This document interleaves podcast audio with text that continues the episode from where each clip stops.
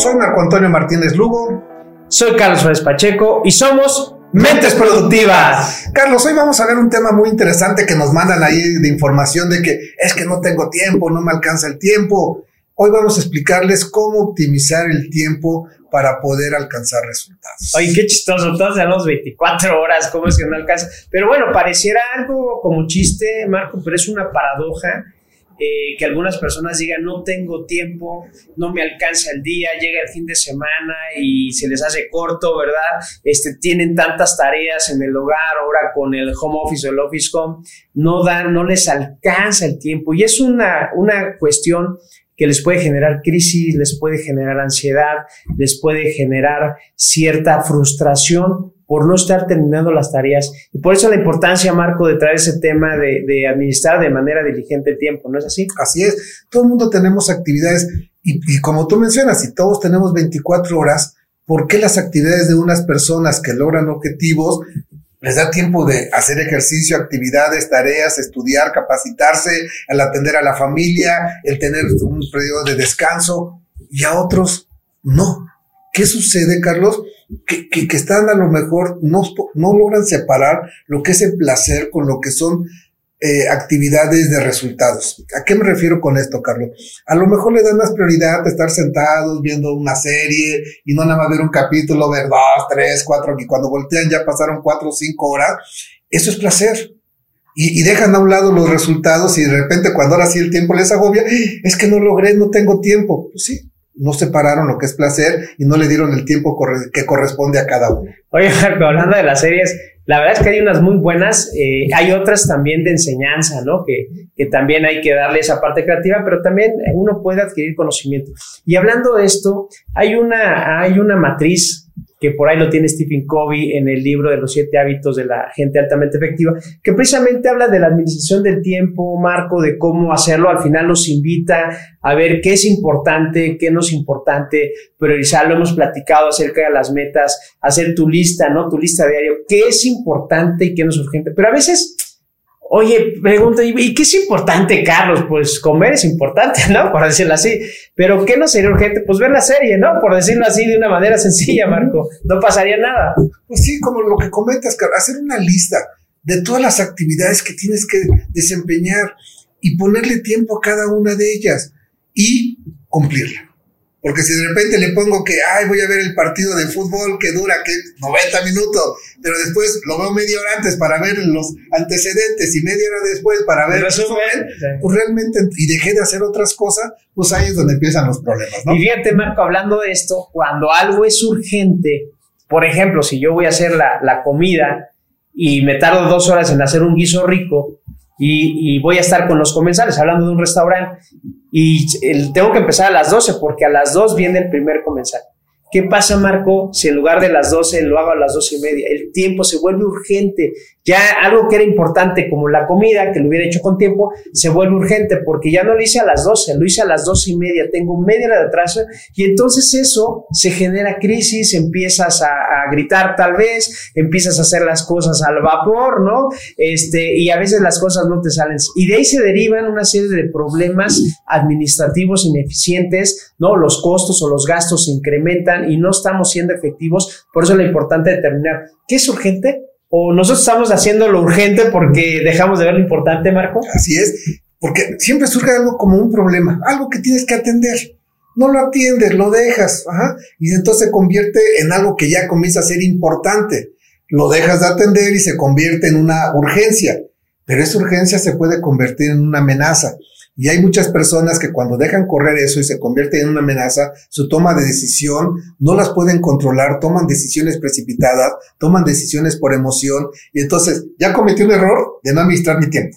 Ya cometí un error de dejar que se volviera una amenaza y aún así tomo una decisión equivocada pues por eso es que luego estamos agobiados, decir, no me alcanza el tiempo, ay, qué malo ha sido la vida conmigo. Pues no, más bien no he sabido administrar mi tiempo. Perfecto, entonces lo importante es administrar el tiempo, hay que saber decidir, tomar la decisión de lo que no es urgente, Marco, ¿verdad? lo que es importante hacerlo, hacerlo, tomar la decisión de hacerlo ahora, aunque te cueste trabajo, aunque, ay, pero lo tienes que sacar. Hay otras cosas que están ahí que no son tan importantes que podemos delegar, ¿no? Alguien más lo podría hacer, me podría apoyar. Y hay otras que pues hay que eliminar, ¿no? Yo en la mañana estaba hablando con una persona que, bueno, pues es adicto al TikTok, Marco, y le digo, oye, ¿cuánto tiempo te pasas? No sé, es que me sigo y la ves adictivo. Y empezamos a ver ahí, oye, ¿por qué no te pones un reloj de 15 minutos? Porque, bueno, pues tiene otras cosas para aprovechar. Al final no te lo quites, pero si le pones tú 15 minutos de reloj, a lo mejor estás ahí, de repente la alarma, ya es tu disparador para así, ya, ya es suficiente, ¿no? ¿Por qué? Porque tenemos que ser prudentes en lo que hacemos, tenemos que, que acercarnos de recursos como un reloj, descansar, ciertas cosas que nos van a eh, ayudar a ser productivos, no, no tan agobiados, Marco, ¿no? Así es, digo, todos los días tenemos que hacer nuestra lista de actividades, algo que siempre decimos, no inicies el día sin saber qué tienes que hacer no inicies un día sin saber qué orden de prioridades tiene tus actividades de ese día. ¿Por qué? Porque tenemos trabajo, tenemos compromisos familiares, compromisos laborales, cuestiones personales, descanso. Todo eso hay que anotarlo y ponerle el tiempo que consideremos el adecuado. ¿Que hay tiempo para todo? Sí, sí hay tiempo, siempre y cuando establezca prioridades, le ponga tiempo y lo cumpla. Fíjate, y por eso nos invitan también a tener un fin en mente.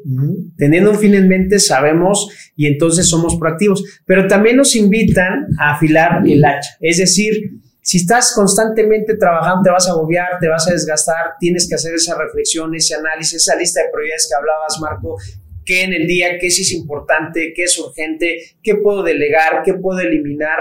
Es afilar el hacha, tómate 10, 15 minutos en la mañana, no marco, para que la gente vaya haciendo esa lista de prioridades y vaya atendiendo lo que realmente le va a agregar valor en ese día y así va a disminuir ese estrés o esa carga que luego se siente, ¿no? Porque dice una persona, oye, Carlos, es que trabajar no necesariamente es productivo y no necesariamente moverte quiere decir que estás progresando. Entonces, tendríamos que determinarlo de esa manera, ¿no, Marco? Sí, porque hay muchas personas, Carlos, que nos escriben o, o cuando estamos en sesiones con ellos, es que estoy saturado, no tengo tiempo siempre estoy agobiado. Y la pregunta pues, que le hacemos es, qué bien, ¿y cuántos resultados has alcanzado? No, ninguno. ¿Por qué? Pues porque estoy saturado, porque no tengo tiempo.